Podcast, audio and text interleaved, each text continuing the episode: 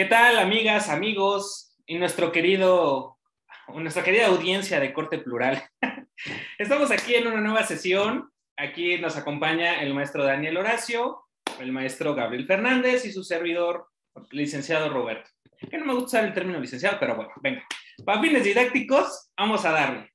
El tema de hoy va a ser la ampliación de mandato que hace poco la Suprema Corte resolvió respecto al presidente de la Suprema Corte de Justicia, ¿no? el ministro Saldívar. Eh, tenemos que recordar más o menos un poco el contexto. Eh, la justificación en el cual en el Senado se metió la moción para el transitorio, en el cual ampliaba, era que por la pandemia de COVID, pues como no habían podido ejercer cabalmente su mandato al 100, pues por eso se daba la, la ampliación, ¿no? Tenemos que recordar que la, que la Constitución lo tiene muy claro en algo, ¿no? que el 97 dice que solamente el presidente va a estar cuatro años en el cargo y no se puede tener reelección inmediata, y el 100 que obviamente los consejeros de la Judicatura Federal estarían por cinco años.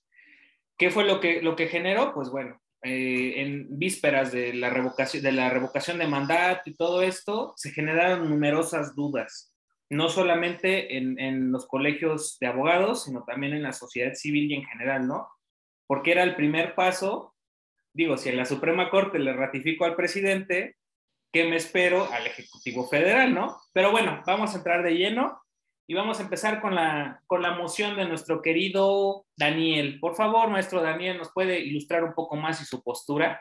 Porque sobre todo es su área, ¿eh?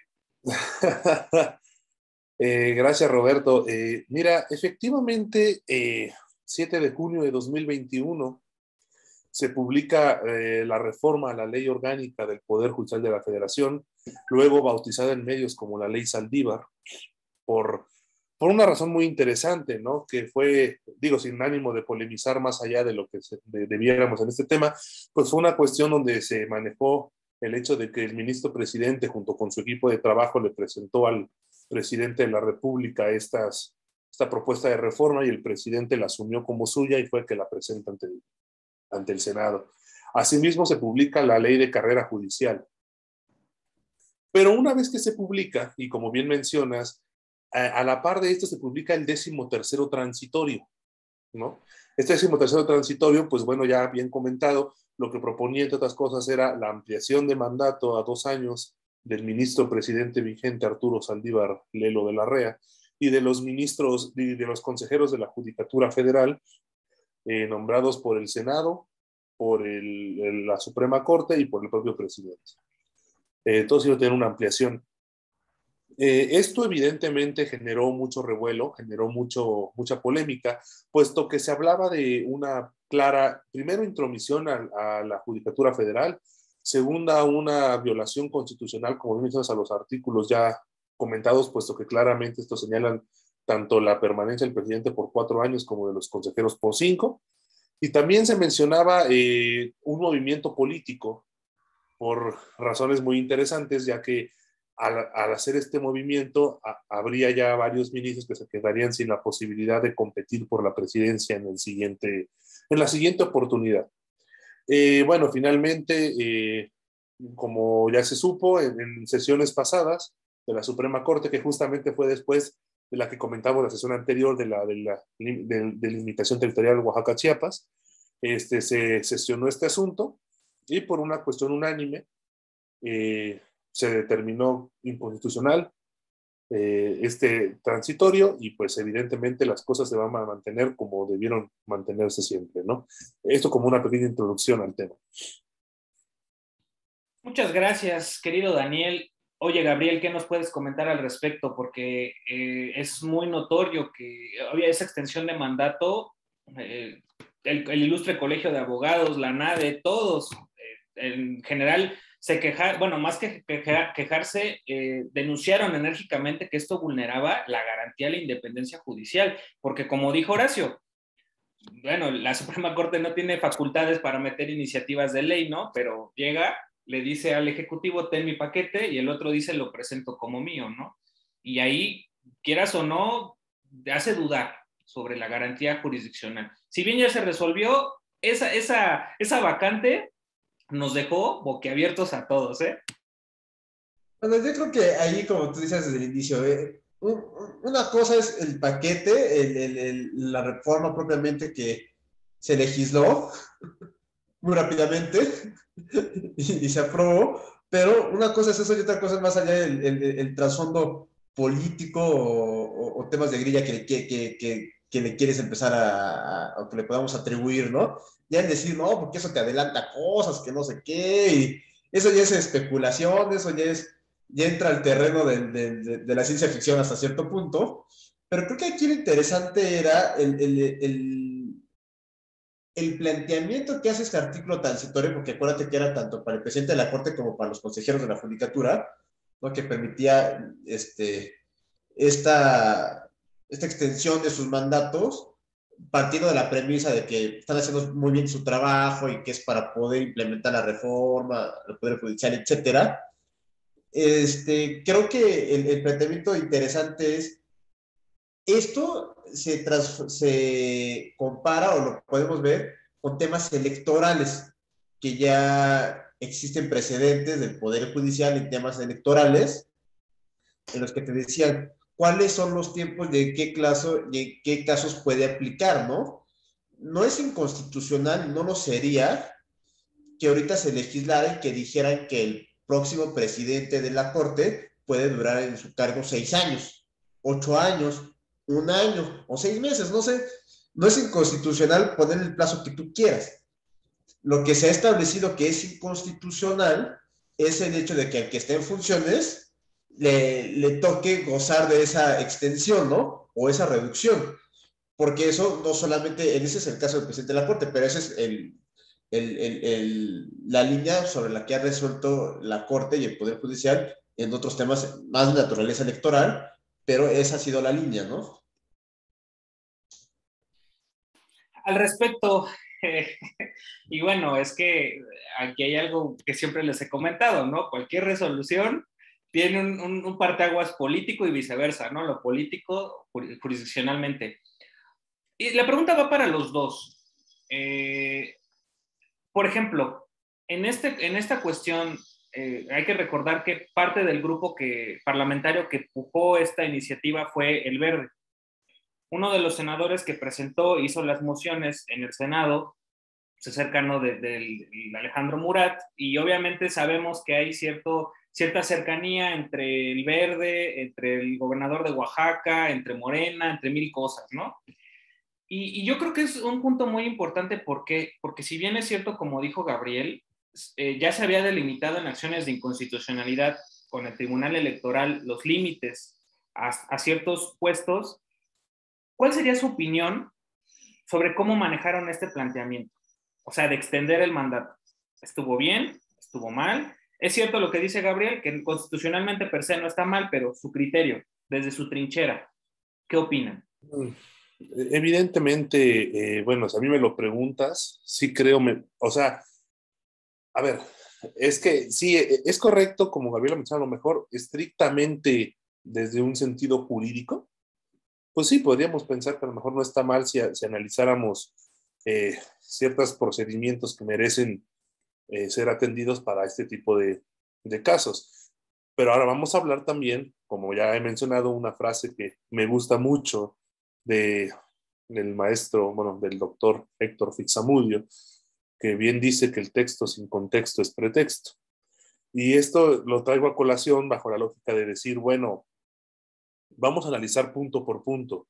Eh, al ministro Saldívar se le ha criticado desde que inició su gestión porque, se, porque presumiblemente se encuentra muy eh, allegado al presidente ideológicamente hablando.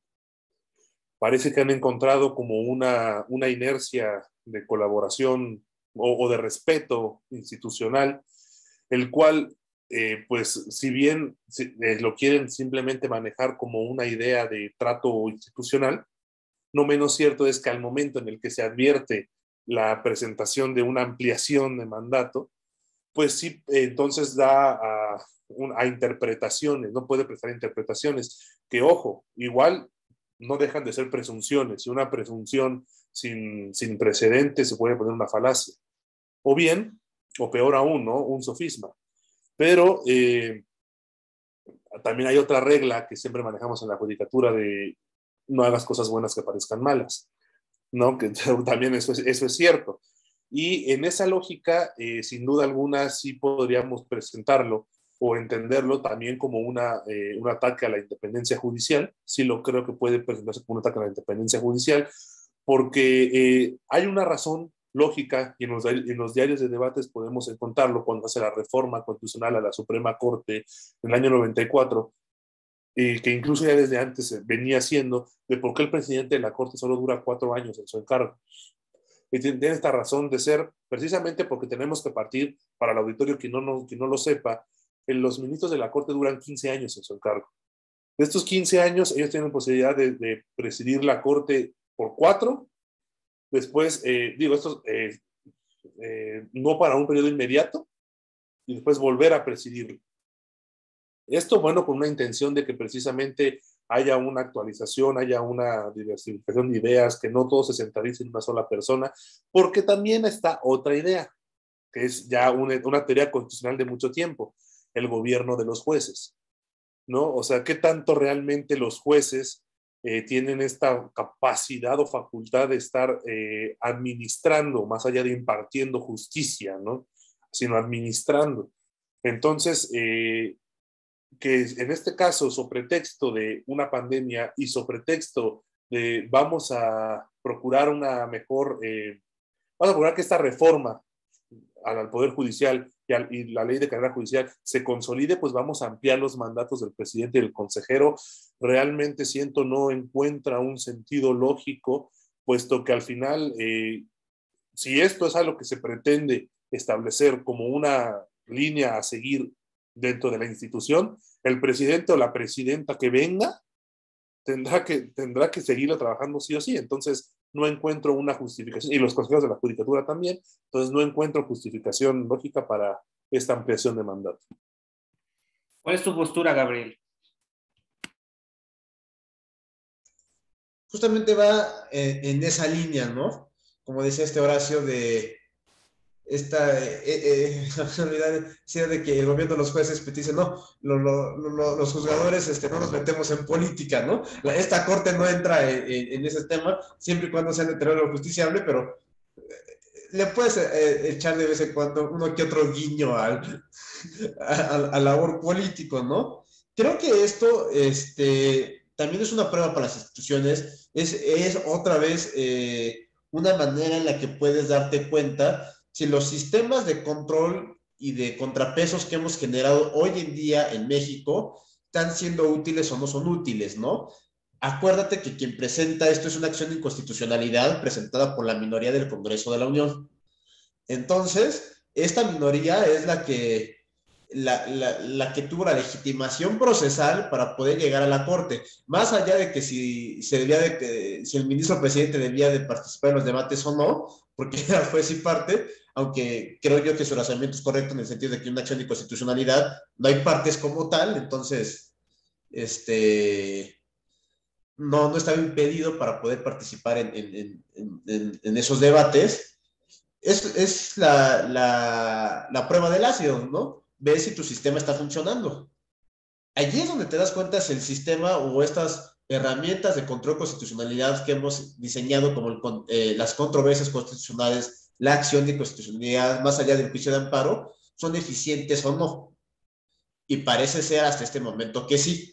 El, más allá de, del trasfondo político que puede existir, legalmente parece estar demostrado que sí funcionaron. Hay que ver si siguen funcionando, ¿no? Y esa es siempre la, la, la, la lucha desde que se consolidó el Estado moderno, ¿no? No le des tanto poder a una sola persona, tienes que este, fragmentarlo porque en una sola persona se corrompe, ¿no? Por eso es que pasamos de gobiernos monárquicos a, la conciliación de los estados como los conocemos hoy en día. Oigan, y retomando esta idea, porque pues bueno, sí, mucho tiempo nos tuvo en, zozobra en, general, ¿no? A todos. Por ejemplo, el ministro Saldívar, cuando fue eh, el debate sobre la acción de inconstitucionalidad sobre mi, bueno, no es ni mi familiar, pero la ley Bonilla, que ampliaba, por ejemplo, en el gobernador de Baja California, que aclaro, no es mi familiar, ni lo defiendo, él, llegó a decir un comentario muy, muy asertivo. ¿A qué fue? Que cuando hay violaciones muy graves no se puede convalidar bajo cualquier pretexto, ni con encuestas, ni con emergencias sanitarias, y que la constitución no es de si quiero cumplirla o no. Hasta ahí estamos bien, creo que todos partimos sobre ese. Pero cuando se generó esa, ese debate respecto a esta ampliación de mandato, no fue una voz, fueron varias, que, que, pedían una, digo, no diré que una postura clara de si estoy a favor o estoy en contra, pero sí eh, vaciló un poco el ministro Saldívar. Y bueno, también hay que entenderlo porque no puedes, no puedes llegar y ser tajante, ¿no? Eh, o sea, no podía apresurar algo que necesitaba eh, discutir la propia Suprema Corte, pero creo yo que como sociedad sí nos costó un poco saber de qué lado estaba la situación, ¿no? De qué lado se inclinaba la balanza. ¿Qué opinan los dos? Ah, y sobre todo les voy a poner un, contexto. en otro lejano país, llamado Hungría, hay un presidente que se llama Víctor Orban. Lo que, y eso va con dos preguntas. Primero, ¿qué piensan de, la actuación del ministro Saldívar? Y luego los pasos a futuro respecto a que no, no prosperó esta, esta, esta iniciativa. En Hungría, ¿estás en contra del Ejecutivo Federal?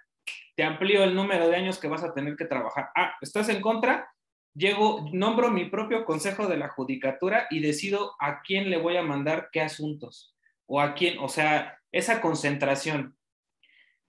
¿Qué opinan ustedes? No podemos comparar la situación de Hungría con México, pero dadas las situaciones que estamos, ese choque de, instituciones, sí podemos llegar a un supuesto así.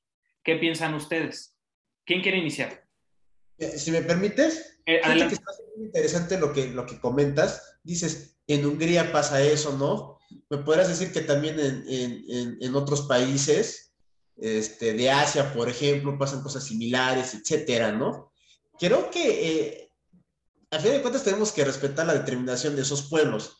Si el sistema político funciona así en su país, si su sistema, si, si, el país funciona políticamente de manera correcta, así, y su gente así lo permite, pues adelante, ese es su, es su problema, ¿no?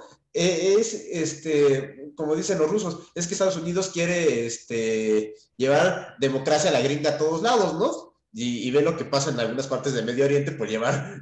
Dice, no, pues si así funciona en tu país y, estás de acuerdo, etcétera, pues arréglate tú. Y si no estás de acuerdo, pues arréglate de la manera en la que tú consideres que es lo mejor, ¿no? Libre determinación de los pueblos. Creo que hacer esos ejercicios de comparación de entrada es peligroso por eso, porque es que allá lo hacen, entonces si allá lo hacen para aquí también, ¿no? La relación histórica, los procesos históricos que ha tenido ese país, los procesos históricos que hemos tenido en México, creo que no son comparables y son distintos. Muestra de ello es la revolución. Entonces, eh, y la consolidación de México de los últimos 100 años parte de una premisa de no reelección. Entonces, el, el hacer ese ejercicio de, es que allá y todo eso creo que es muy peligroso quedémonos con lo que tenemos aquí en México y en nuestra tradición al día de hoy, el sistema no lo permite. ¿No? Que si, si al día de mañana queremos decir, creemos que es correcto que los periodos duren más tiempo y que un ministro de la Corte, en lugar de que sea 15 años, pueda hacer un cargo vitalicio, por ejemplo, si esa es la voluntad del constituyente permanente, reforma tu texto constitucional con el procedimiento establecido para ello y se puede hacer sin problema. Y me vas a poder decir, ahora sí tenemos jueces en la Suprema Corte, como en Estados Unidos, que el cargo es vitalicio, ¿no? Bueno, pero este no es el caso, pero lo que no, y ese es el, tema, ¿no? La tradición mexicana te dice, no lo hagas cuando estás en funciones. Hazlo para el que viene. Ahora sí que si, si esa reforma pasara hoy en día, pues ni modo, señor ministro Franco Salas, pero ya no se va a poder quedar hasta, hasta después. Usted ya se terminó ese encargo, ya ni modo, ¿no? Se hubiera puesto abusado. Pero eso es a lo que nos lleva nuestra tradición, al menos hoy en día. Y, y creo que no debemos de olvidar ese contexto histórico y ese contexto político, porque si no, empezamos a hacer esos ejercicios incorrectos. Muchas gracias, Gabriel. Daniel, adelante, por favor. Queremos escuchar tu respuesta, tu postura. Bueno, eh, yo, yo comenzaría primero con el primer planteamiento que hiciste. Eh, a mí hasta este momento me sigue pareciendo contradictorio en muchos sentidos. Efectivamente, eh, cuando se anuncia eh, la publicación de la ley Saldívar y posteriormente el transitorio, donde ampliaba su mandato junto con los consejeros de la Judicatura, eh, pues todos esperábamos, o bueno, mucha gente esperaba la postura del propio ministro respecto de este tema, ¿no? a mí realmente me parecía lógico que no se pronunciara, porque si efectivamente eh, la Suprema Corte iba a debatir este asunto y hacer un pronunciamiento previo podría implicar precisamente la obligación de, eh, eh, perdón, de, excepcionarse o de, excusarse de conocer, ¿no? Excusarse, gracias, gracias. había olvidado la figura, sí, de excusarse del conocimiento del asunto. posteriormente, a esto me llama la atención porque entonces ya cuando el ministro Franco publica el proyecto de sentencia y se hace el conocimiento que la Corte ya lo va a debatir, entonces es cuando ya dice, no, pues yo estoy a favor del proyecto. Y lo dice el ministro Saldívar, no, yo estoy a favor del proyecto, no, pues evidentemente tiene una razón de ser y vamos a estudiarlo. Lo cual ahí me parece que ese pronunciamiento por default merece la excusa como tal. Y después cuando llegamos a la sesión, el ministro dice que no se va a excusar que no se va a excusar porque primero no es una disputa entre partes, porque además es una petición que él está haciendo, de una consulta que está haciendo al Pleno de la Suprema Corte, y que además pues su postura ya estaba fijada, entonces iba en el sentido del proyecto, pues no se iba a excusar. Realmente, no sé, como que este manejo de excusa me pareció un poco extraño. Eh, que sí, bueno, esto como una cuestión de breviario cultural del tema, pero a mí sí me parece interesante que la idea de manejarse, es que también, a ver, otra cuestión, manejar la idea de un juez constitucional me parece ya obsoleta porque si somos muy estrictos con la reforma en derechos humanos que hubo, todos los jueces son constitucionales. O sea, desde el juez más recóndito, en el pueblo más recóndito de este país, todos son jueces constitucionales. Entonces, realmente llevarlo a un juez de la Suprema Corte, más bien específicamente del órgano representativo del Poder Judicial de la Federación, este, pues sí considero que a lo mejor tenía que ser evidentemente consecuente con el precedente que ya había él marcado, como mencionabas, en tu pariente, no pariente, la, ley Monilla. Que la eh, constitución se cumple. No, y además él lo dijo con un término que además a Mito Saldívar le gusta esta, esta cuestión de estar creando, no creando figuras, pero sí hablando como de términos de fraude a la constitución, como en su momento creó la, la famosa figura de efecto corruptor, o sea, cosas, cosas así que está, que él, habló de un fraude a la Constitución. Y, efectivamente, este, esto era un fraude a la Constitución también, o sea, en ese sentido se debía seguir la misma lógica y precedente que él mismo había dictado en sesiones anteriores. Entonces, este, en ese sentido no me parece, no me pareció incorrecto que no se pronunciara, pero sí la lógica que después siguió hasta el día de la sesión, siento que no, no le encontré sentido en la línea lógica. Ahora, de lo que manejas de Hungría, mira, más allá del comparativo, porque bien lo menciona Gabriel en la idea de no intentar mezclar eh, a lo mejor instituciones, porque cada país tiene su historia y su precedente, sí creo que a lo mejor la manera en la que en México se maneja tanto la Suprema Corte como el Consejo de la Judicatura tiene una...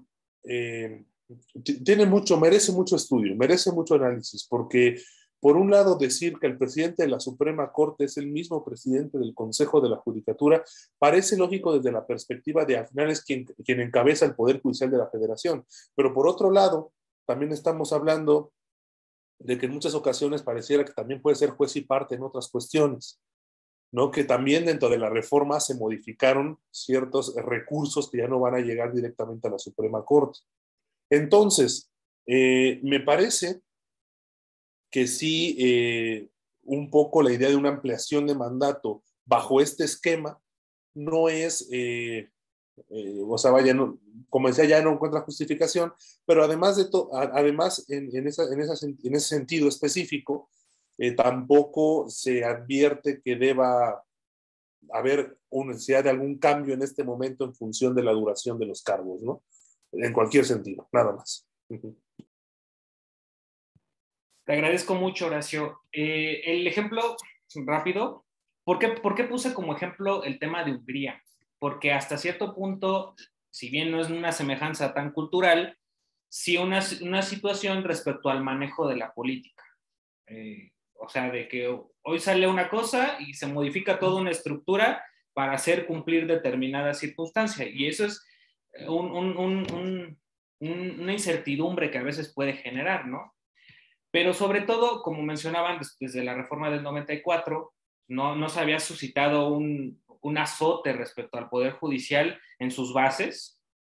Y, y, sobre todo, ¿cuál, ¿cuál sería la postura de los dos sobre su criterio? Estamos suponiendo, no estamos...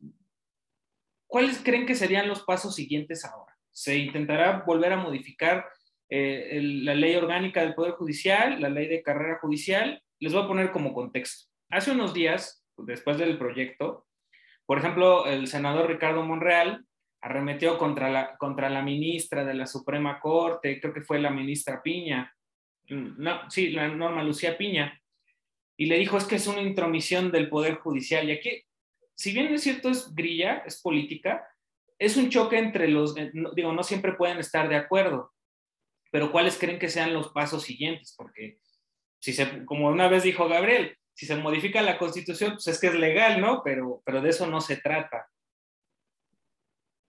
Sí, no, claro, este, digo, si me permites comentar a mí primero. Adelante, eh, adelante.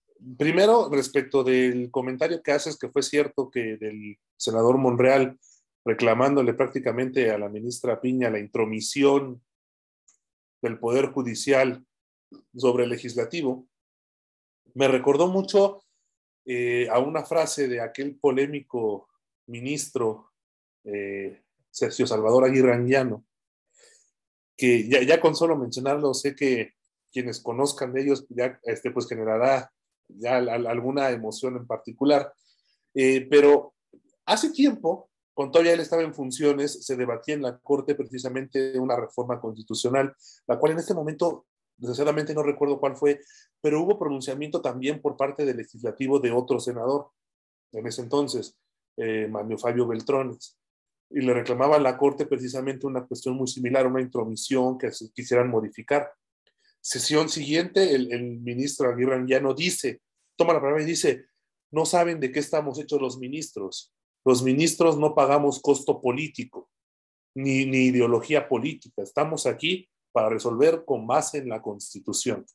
Entonces, al final, pues sí es un golpeteo, no deja de ser política, pero eh, ya querer involucrar cuestiones aquí de, entre la judicatura y y el legislativo, pues me parece que a mí me sorprende que lo diga el senador Monreal siendo constitucionalista, puesto que al final él debe entender que esto es un, esto deviene primero de un recurso que se interpone ante la Suprema Corte, que tiene este la competencia de resolverlo y que además lo que resuelva es eh, perfectamente coercible y obligatorio en una obligación de hacer para eh, quien las partes así corresponden. Entonces, esa me parece una declaración completamente desafortunada, más allá del contexto político en el que se está involucrando todo este comentario. Segundo lugar, a mí sí me parece que eh, esto, el paso a seguir, más que nada, primero, sienta un precedente muy importante. ¿Cuál es este gran precedente? Ya pasó con Bonilla, no procedió, ya pasó con Saldívar y los consejeros, no procedió. Y yo creo que Gabriel lo mencionaba hace un momento en el, antecedente histórico, esto de alguna manera es el reflejo de nuestra revolución mexicana, ¿no? Este gran estandarte de Francisco y Madero del sufragio efectivo, no reelección, que si bien es cierto, lo usó específicamente para una cuestión política en elección de presidente, para quitar a, a quien se presumía dictador, no menos cierto es que eh, pues tiene que ser una consecuencia lógica que debe seguir todo aquel que involucre eh, un, alto cargo dentro de la eh, administración pública, el servicio público, la impartición de justicia, aunque ya también sabemos que eh, más allá de que se pueda debatir o no si debe haber o no reelección, ya la reforma política de hace poco permite ya la reelección de los, de los diputados, por ejemplo, ¿no? Que vaya, más allá de que, de que entremos a debatir si parece o no correcto esto, sí creo sienta un precedente para todo aquel funcionario que eh, pretenda eh, solapado por su propio Congreso, local o federal, hacer una ampliación al mandato constitucional, ¿no? Entonces yo creo que ese es un gran, gran precedente que siente. Muchas gracias, Daniel. Gabriel, ¿qué nos puedes comentar desde tu moción, tu postura, tu criterio? favor, en contra? ¿Qué opinas? No, pues básicamente es en la misma línea que platicaba hace rato este Horacio, ¿no? Es este, me acuerdo cuando fue esa, esa reforma político-electoral de que los diputados ya podían elegir, no, que sufragio Y justamente muchos diputados ya andaban apuntados de que ya son seis añitos, ¿no? Dijeron, eh, espérese, usted lo aprobó, qué bueno, qué bueno que se haya preocupado por, por una reforma de, este tamaño, pero le va a tocar ese beneficio de la siguiente legislatura. Usted ya caminó, pero gracias por haber, por haber legislado, ¿no? Es parte de la tradición que tenemos. Que no significa, y eso es cuidadoso, no significa que porque así sean las cosas, así tienen que ser siempre, ¿no? Por eso yo te decía, si el día de mañana agarramos y decimos, oye, ¿sabes qué? Me gustaría que el presidente de la República se pudiera reelegir.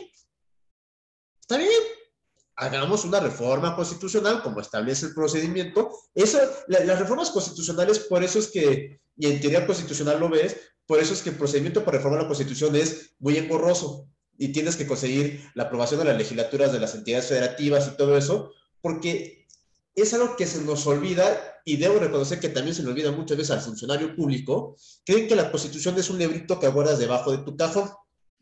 Pero eso es muy bueno porque evita las discrecionalidades. O sea, hay que hacer un consenso. No, pero ese es el problema. O sea, el, funcionario público cree que la constitución es un librito que guarda debajo de su cajón y que lo saca para fundamentar lo que va a hacer. Cuando debemos de recordar cuál es la razón de ser de las constituciones. Las constituciones parten de la premisa de que estados libres deciden unirse, ¿no? Parte de que, de que eh, nosotros somos iguales a los gobernantes, ¿no? Y que existe este, este, ejercicio, esta comunicación. Por eso es de que si no estamos de acuerdo todos los que decidimos unirnos en el pacto federal, entonces entre todos lo, o aprobamos un cambio a la constitución o no. Entonces, si ahorita me dices, oye, me gustaría que el presidente de la República después de los seis años se pudiera reelegir otros 12, otros seis años, perdón, otros 12, sino su periodo y pudiera tener derecho a otros seis años, ¿se puede? Claro que sí. No porque la tradición de hace 100 años de la revolución dijera que, que sufragio efectivo no realizó, no significa que hoy en día no podamos cambiar. Pero eso te obliga a que, uno, reforma tu constitución, no a través de una ley orgánica. Dos, este, cuando estés reformando tu constitución, puedes establecer que el cargo de presidente dura seis años y que puedes estar sujeto a una reelección pero con el mismo candado que tenemos hoy en día. Con la salvedad de que, pues qué bueno que usted haya impulsado la reforma, pero usted ya no le, ya, ya no le tocará este, gozar de los beneficios de ella, ¿no? O de los perjuicios. Eh, no, sé hasta qué punto puede ser beneficioso no, pero ya no le tocará este, ser tocado por ella, le tocará al que siga después de usted y a ver qué pasa.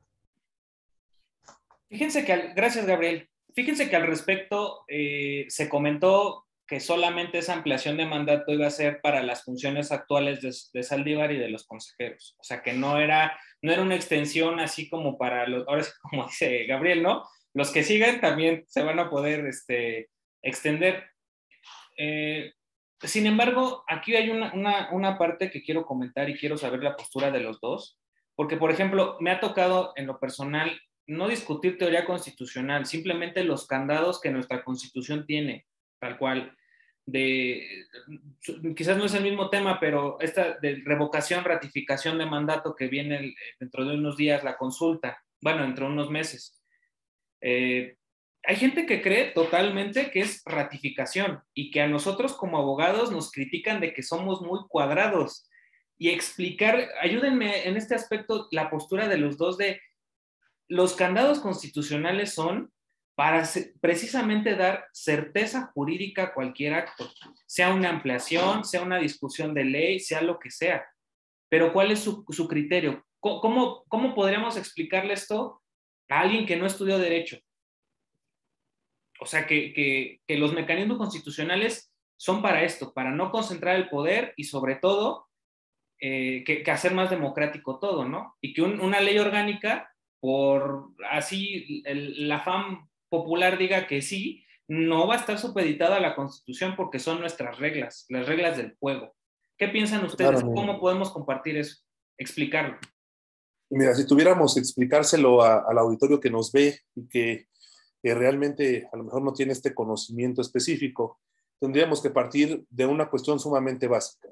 Y es entender, primero que nada, que en México tenemos una división de, tenemos tres poderes, el ejecutivo, el legislativo y el judicial. Y que cada uno eh, es un poder independiente uno del otro. Sin embargo, se supone que entre estos tres hacen lo que se le conoce el peso y contrapeso, o incluso el freno y contrapeso. ¿Qué significa? Que precisamente para evitar autoritarismos, para evitar eh, actuaciones unilaterales eh, que precisamente impacten y que tengan una consecuencia negativa, se busca que los otros dos poderes, cuando uno actúe, sea quien eh, busque este freno, quien busque precisamente la metodología específica para eh, una correcta actuación en estos casos. Las leyes como tal que emite el, legislativo, o incluso a veces el ejecutivo eh, en un proceso legislativo como tal, eh, y por parte de la judicatura, pues la jurisprudencia y ahora los precedentes judiciales, pues precisamente lo que buscan es esto, ¿no? Primero, aunque suene ya muy trillado dentro del derecho constitucional, una armonía precisamente de convivencia donde eh, evitemos precisamente los autoritarismos. Y en segundo lugar, también que se entienda que los contrapesos, también reflejados en candados constitucionales, lo que van a ayudar es precisamente a un mejor manejo tanto de las propuestas legislativas, de las ideologías eh, partidarias que se presenten en los congresos, o bien incluso dentro del del propio, eh, propio Poder Judicial de la Federación. El, si, por ejemplo, vamos a suponer, solo para dar algunos ejemplos e ilustrar cómo funcionan un poco estos pesos y contrapesos, eh, la regla para, para, por ejemplo, designar a un ministro de la Suprema Corte creo que es como el, el ejemplo más claro de esto. ¿Por qué? Porque la Constitución nos dice, el presidente de la República tendrá que enviar una terna ¿Qué quiere decir esto? Tres candidatas y candidatos que reúnan los requisitos constitucionales para ser considerados. Esa terna se envía al Senado de la República.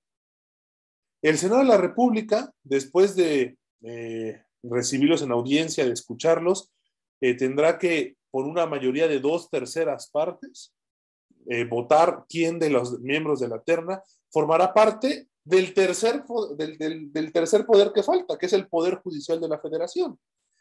Eh, precisamente para que haya un acuerdo político en esto y para que una ideología jurídica también se vea reflejada ahí.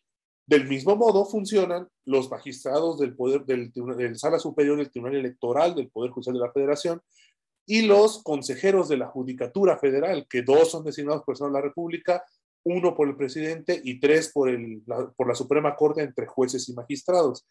Digo, esto más o menos refleja un poco lo que implica el peso y contrapeso que estemos aquí buscando. Ahora, otro ejemplo sencillo rápidamente, precisamente las acciones y las controversias constitucionales que la Suprema Corte resuelve frente a las leyes que eh, emiten los congresos locales o federales, eh, precisamente también es otra manera en la que se emite este peso y contrapeso, que efectivamente busca eh, que no sea un poder absoluto, sino que también vaya aparejado con el estudio constitucional. Entonces yo creo que esto es importante que nuestro auditorio lo entienda y sepa que al final los pesos y contrapesos, no nada más en México, en las democracias eh, buscan que eh, sean estos frenos o estas instancias donde no sea una sola autoridad quien emita todo, sino que todo sea de una manera equitativa y con más en la Constitución. Muchas gracias, Horacio. Gabriel, por favor, desde tu postura, ¿cómo podríamos hacer llegar, es, cómo funcionan nuestros controles constitucionales? La verdad es que me pusiste a pensar en eh, hace rato que nos planteaste la pregunta, yo en lo que platicaba Horacio, yo, yo utilizaría la siguiente analogía. Es como, la Constitución es como una torre de control y nosotros somos los aviones. La Constitución lo que hace es evitar que el avión se estrelle Así de sencillo. Es quien, quien reparte funciones, atribuciones, facultades, bajo toda una estructura que empieza a dar este, derechos, obligaciones a diversos entes. En temas de aviación, es el que le está diciendo al avión, ahorita puedes despegar, ahorita aterriza, tú espérate, eh, este, tú pásale primero porque ya no traes gasolina, no sé, es, es, esa, es esa, su función es esa, mantener un orden dentro de, de, de nuestro país, en nuestro caso, ¿no? Mantener ese orden y sobre todo mantenernos unidos. La constitución era para eso, para mantener una unidad el, problema que yo siempre he visto es, no solamente los últimos años, tiene años, yo creo que décadas esto es, al funcionario público, el Congreso o el funcionario público idolatran, tiene la Constitución, pero como si fuera un libro que debe estar ahí en una exhibición, bien bonito, no, es que la Constitución lo dice, pero ya cuando hay que empezar a trabajar con esa, no, es que esas son, esas son fregaderas, ¿cómo vamos a hacerle así? Este, eso no se puede. Este, le dan un desdén a tal, y es como decía este Horacio, ¿no? Y, ya entrando a, a, esas frases rimbombantes, cuando este, buscas la manera de hacer un fraude a ella, y no, pero pues, espérate, vamos a ver cómo le maniobramos. Si tienes un texto claro que te dice cuál es la pauta que debes de seguir, ¿qué necesidad o es tanta la ambición a veces personal? de, de, entonces vamos a ponernos románticos, ¿no? Y vamos a empezar a maniobrar. Creo que esa es la, la, como la manera en la que yo entendería la Constitución. Es esa torre de control que evita que nos estrellemos. Si le perdemos el, el, el respeto, si dejamos de entender cómo funciona, y, o si empiezas a vulnerar esa torre de control y empiezas a, a, a aventarle a los cristalazos y le das un golpe por aquí, eso, lo que vas a terminar haciendo es que todos nos terminemos estrellando. Porque vas a tener un documento que es inservible. Digo, y nada más para ahondar a lo que Gabriel menciona, otro de los grandes problemas que yo también advierto es que desgraciadamente, eh, a pesar de que nuestra constitución se presume como una constitución rígida, realmente tiene reformas y reformas y reformas prácticamente cada semana. Entonces, este, esto hace que también hoy podamos pensar que nuestra constitución nos señala cierto actuar y de pronto nos damos cuenta que las reglas cambian y los temas cambian con una facilidad que eh, pues genera esta incertidumbre en muchas cuestiones. Entonces, por eso se requiere todavía más en este sistema, en nuestro país, un tribunal constitucional o órganos constitucionales que precisamente sean quienes impongan estas no impongan, pero sí marquen esta línea de, de actuar específico respecto a ciertos criterios eh, constitucionales trascendentes, ¿no? Eso sobre todo. Yo creo que complementando a Horacio era, y creo que una vez lo, lo, hemos platicado, ¿no? Ese es el problema que tiene nuestra constitución. Como tú dices, es rígida, pero pues, cada seis años es muy fácil que le metas mano, ¿no? Administraciones anteriores hicieron las reformas constitucionales diciendo, con eso se solucionan los problemas, llega una nueva administración y tu reforma constitucional estaba bien padre, pero pues, ¿qué crees? Ya no va. Porque el poder político me permite este, meterle mano ahorita, ¿no?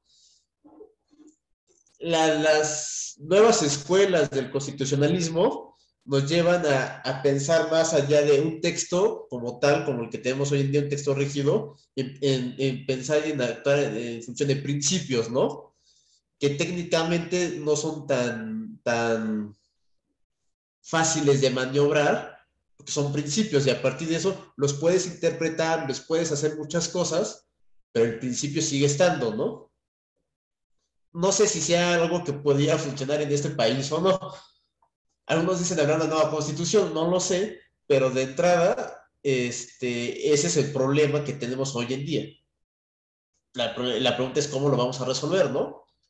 lo puedes resolver políticamente en el sentido de evitar hacer tanta o meterle tanta mano cada vez que, que requieres hacer algo o legitimar algo, o necesitamos como, como sociedad reestructurar y renegociar la manera en la que vamos a convivir, ¿no? Creo que también se vale, si no estás de acuerdo con la manera en la que está organizado tu país, la manera en la que está organizada, la manera en la que convives en sociedad, pues también es válido levantar la mano y decir, no me gusta cómo están las reglas del juego y las quiero cambiar, ¿no? Eh, es cierto, yo coincido en lo mismo, que las reglas que establece nuestra constitución, si bien es cierto, tiene demasiadas reformas, tantas como, como casi, casi días tiene el año, y por artículo, bueno, hay artículos que son que casi no se han reformado, pero en general ha estado testada y eh, arreglada y lo que sea cada sexenio, ¿no? Y más bien, a veces ni sexenios, a veces nada más los periodos de, Cámara de Diputados, o sea, de cada tres años con los del Senado, que son seis, o sea, constantemente tiene reformas, ¿no?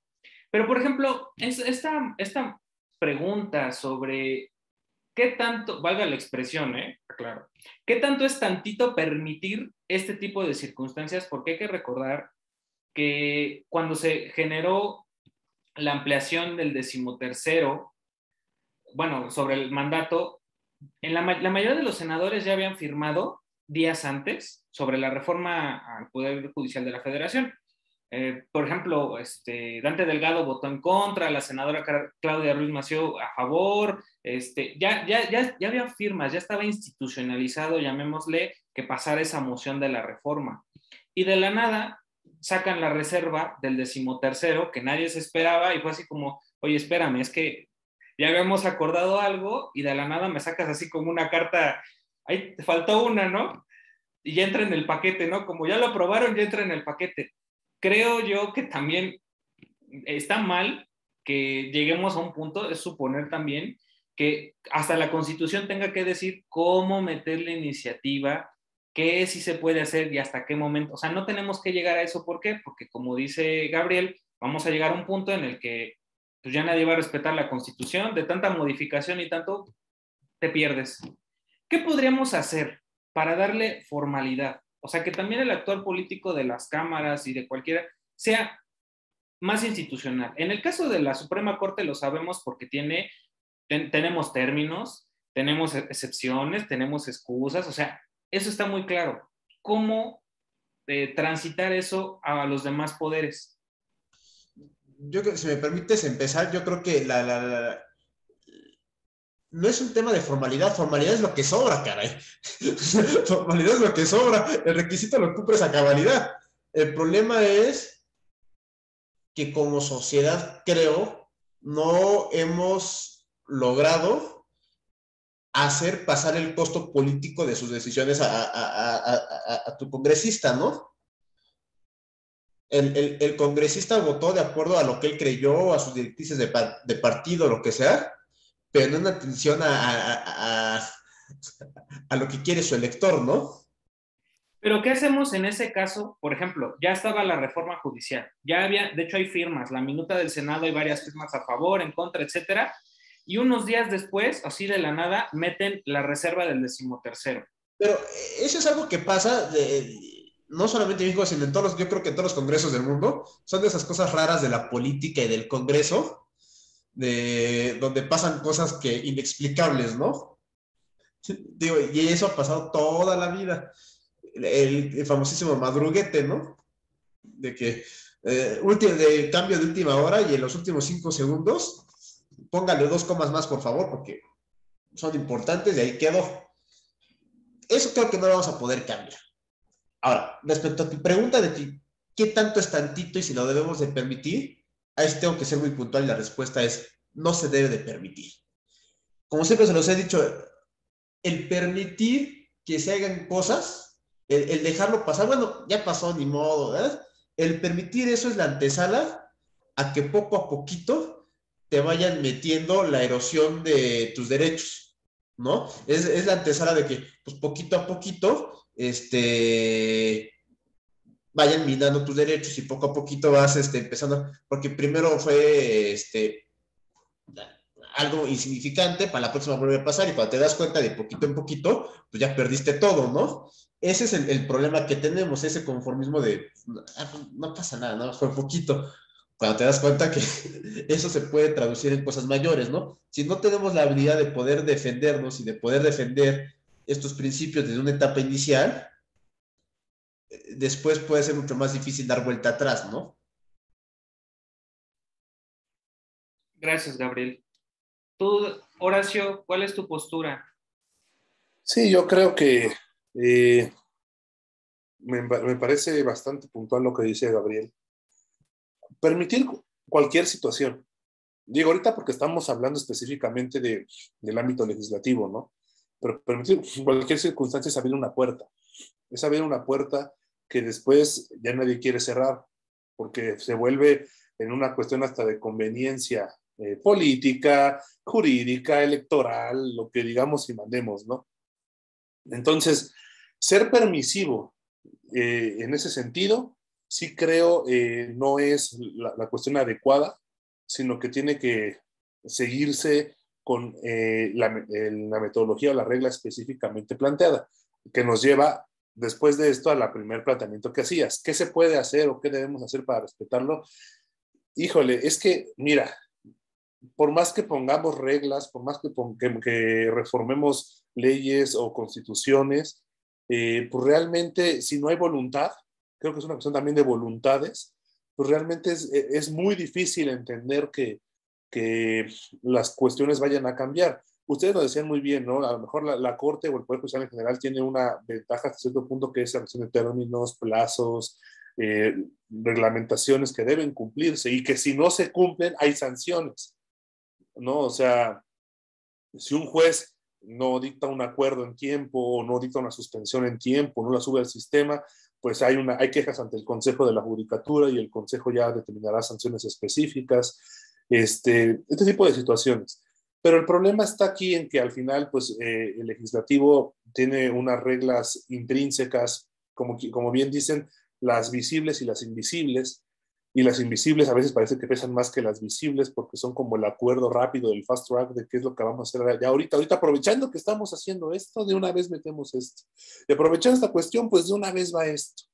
Y ahí es donde empieza a romperse la voluntad misma de querer actuar de una manera lógica, coherente y que nos lleve a, una, a un buen puerto, ¿no? Entonces, es cierto, pasa en todos lados, es cierto, es una cuestión que yo creo que es universal, que ello no justifica el actuar, también hay que decirlo, ello no lo justifica, pero existe. Y pues al final, por más leyes y reglas que haya, si no hay voluntad, esto no cambiará. Pero ahí, como decía este Horacio, y creo que eso sería como un primer punto que no me gustaría dejar de, de remarcar, es si no te gusta cómo funcionan las cosas así, está en nosotros cambiarlo. Esa es la realidad. Si no te gusta cómo están jugando, cómo son las reglas actuales, como decías hace rato, pues cámbialas. Nos corresponde a nosotros trabajar en ello, ¿no?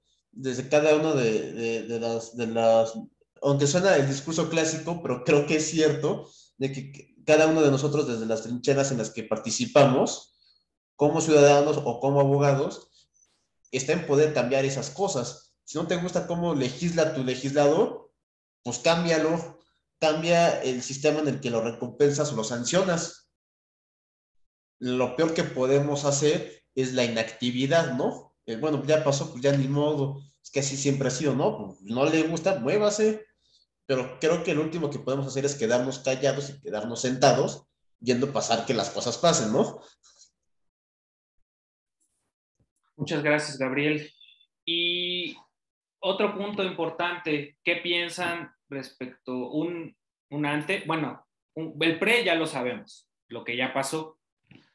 ¿Cuál creen que sea el futuro a mediano plazo respecto a la independencia judicial, sobre todo en los tiempos que vivimos actualmente?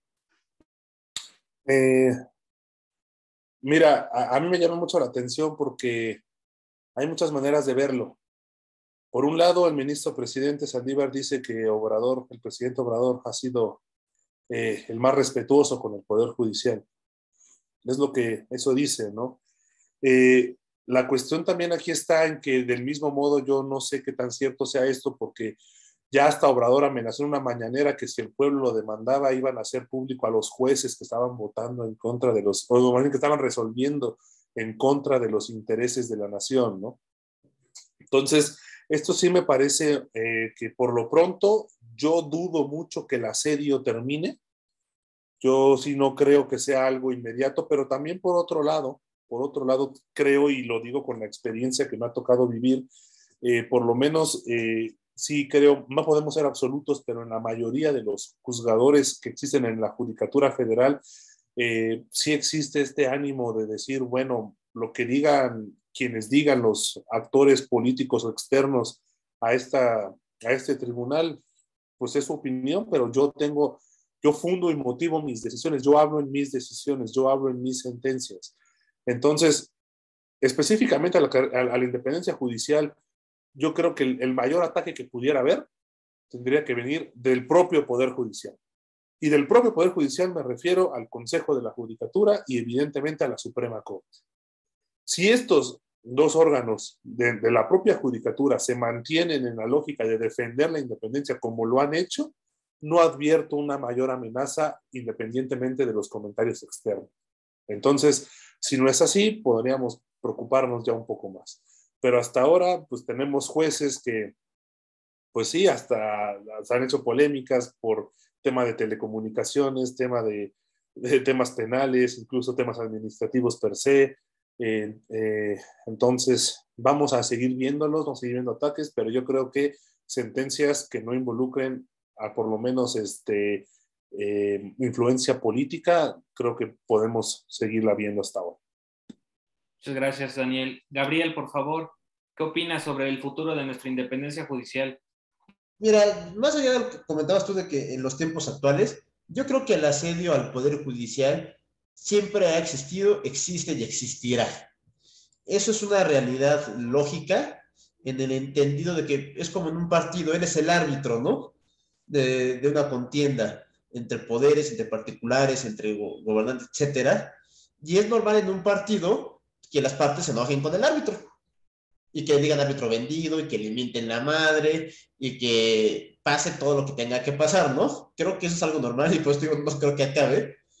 Sí veo riesgoso eso que comentaba Horacio, de pasa ya no un tema de discrepar y decir, como decías este, el senador Monreal, de que pues, oiga señora ministra, usted atenta contra la nación, pasa de eso a cuando ya es un tema de exhibirte y decir, y voy a publicar, no es, allá, no es porque se tenga que esconder algo, es por un tema de empezar a exhibir el por qué, cuando tus resoluciones no me cambien a mí y empezarte, eso expone al juzgador ataques externos.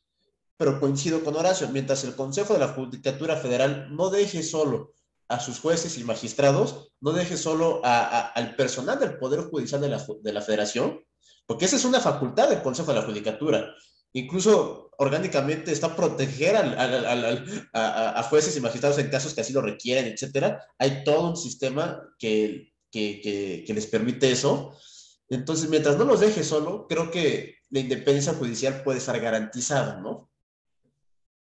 El problema es de que si el Consejo de la Judicatura empieza a abandonar a sus jueces, empieza a abandonar a sus magistrados, pues como cualquier persona en la que te dicen o, me resuelve de tal manera o se va a enfrentar usted solo en la calle al asedio de, las, de, la, de la muchedumbre, pues cualquiera en su sano juicio diría, o sea, antes de que me cuelguen, yo le firmo lo que quiera y no pasa nada, ¿no? Entonces, yo, este, aprovechando toda este, esta, esta conjetura que estamos hablando, sí me gustaría comentarle al público algo muy importante que quiero eh, dejar muy claro que se entienda. Y es que a diferencia del poder ejecutivo y legislativo, el poder judicial no es un poder popular, no es, no es un poder a través del cual se decía sus jueces por medio de voto, ni debe elegirse por medio de voto. ¿Por qué? Porque precisamente el poder judicial es un poder técnico.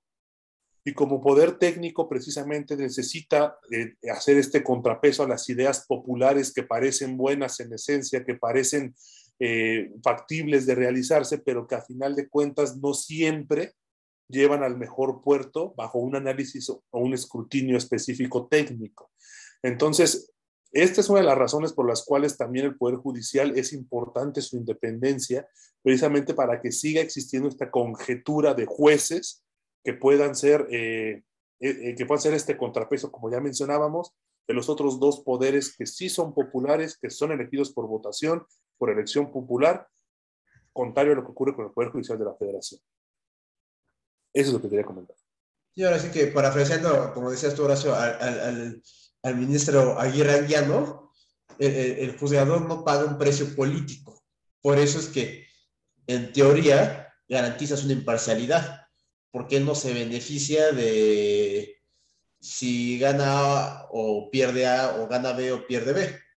Él emite una resolución y a mí, el que haya, que haya ganado, no me, no me afecta en nada porque yo no, yo no recibo nada de ellos, ¿no? Muchas gracias, Gabriel.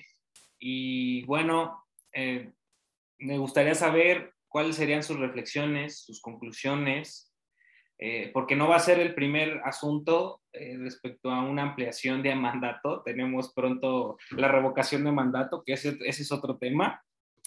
Y, bueno, no, no va a ser la primera, ni tampoco creo que sea la última iniciativa sobre constantemente eh, aumentar el número de periodo del poder de alguien, quien sea. Entonces, quiero saber su opinión, su criterio, sus expectativas. Eh, claro, yo de manera breve, ya eh, resumiendo un poco ya lo que comentamos en esta sesión, me gustaría decir que para mí la premisa principal, la premisa mayor de todo este contexto debe ser independencia judicial. Y como independencia judicial se tiene que defender desde todas las trincheras. Y precisamente una de las trincheras que se tiene que defender es precisamente evitar este, esas cuestiones como la ampliación de mandato, puesto que al final lo que se está buscando es precisamente esta renovación, esta actualización, este contexto, esta idea de que los jueces puedan estar eh, entendiendo las leyes, las reglas, eh, bajo premisas sin preocuparse de quiénes encabezan, quiénes están arriba, con, con qué ideologías se están manejando. Entonces, mientras entendamos esta lógica y como, y como gran precedente que ya sentó la Suprema Corte por segunda vez, hablando primero de la ley Bonilla y ahora con la ley Saldívar que se, se bautizó, sí considero que se deja este precedente, se pone, se reafirma el candado constitucional que existe y considero que a futuro será la, el criterio que seguirá manteniendo no solamente la Corte, sino los tribunales en México para eh, cualquier cuestión que se, eh, que se impugne ante ellos, ¿no? Entonces es importante defender la independencia de los jueces, cualquier ámbito. Jueces es importante que, que tengan su independencia, tengan esa tranquilidad de poder dictar una sentencia, eh, que no, que también entienda la sociedad muy importante que no siempre, y esto, es algo muy claro que aprovecho la oportunidad para decirlo, no siempre lo que los medios de comunicación eh, manifiestan respecto de un caso, respecto a una resolución, es lo absoluto del asunto. Se requiere leer la sentencia, se requiere entender los argumentos de los jueces, del juez o los jueces para eh, poder tener una mejor visión que solamente tomar ciertos apartados y pretender con base en ello hacer un criterio general de lo que se resuelve en un asunto, ¿no? Entonces yo, yo invito a la sociedad a eso, a que entiendan que puede ser una guía lo que se dice en los medios de comunicación, pero también a que se instruyan más y acceder más a lo que se resuelve dentro del Poder Judicial de la Federación y los poderes en general. Muchas gracias, Horacio. Gabriel, por favor, adelante. Mira, yo lo pondría así. Yo creo que como seres humanos, somos propensos o somos seres pasionales y por lo tanto estamos, y más tratándose de temas de poder, es este, sucumbir a la tentación de poder extender el poder de cualquier mandatario, cualquier gobernante, cualquier funcionario público, es una tentación siempre latente. El que me diga, no, yo jamás, y no es cierto, o no ha disfrutado realmente lo que es el poder, o, este, o o me están mintiendo. Creo que es una tentación este, que a todo el mundo le puede surgir. Eso es un tema natural. Sin embargo, nuestra parte racional, supuestamente como especie, nos llevaría a, crear todo este sistema que hemos desarrollado de, candados y de contrapesos y de, y de reglas y de restricciones, justamente para evitar que nosotros caigamos en nuestras propias tentaciones, ¿no? Entonces, creo que eso una vez más demuestra que el sistema parece ser que funciona, parece ser que lo que hemos construido hasta hoy en día, hablando de instituciones y de mecanismos, funcionan. Aquí es identificar, si creemos que aún es perfectible, creo que todo es perfectible, hay cosas que haya que mejorar, pues mejorarlas, pero cualquiera que sea la decisión, la, la, la decisión menos peor sería dejarlo como está, la mejor sería mejorarlo, pero lo que no podemos permitir es abandonarlo. El abandonarlo es este, el abandonar estas ideas o lo que hemos construido hoy en día como país, creo que es el peor error que podríamos cometer, porque es tirar al caño décadas de transformación, décadas de maduración como sociedad, y pues, lo único que se va a transformar es en, un perjuicio para nosotros y para nuestras familias, ¿no?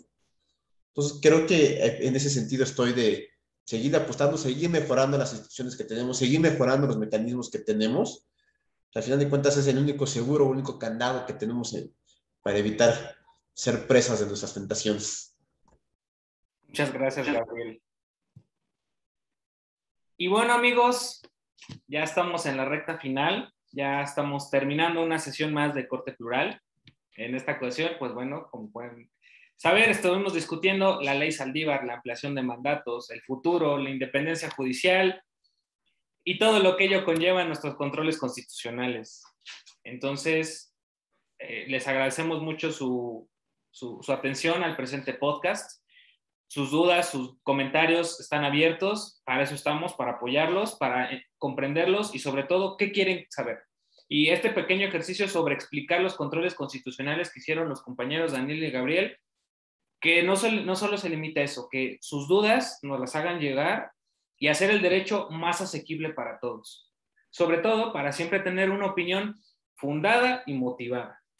Y sobre eso, tomar juego en el partido político, jurisdiccional o desde la trinchera ciudadana en la que elijamos. Yo solamente me llevo como reflexión ah, para, cerrar esta brecha.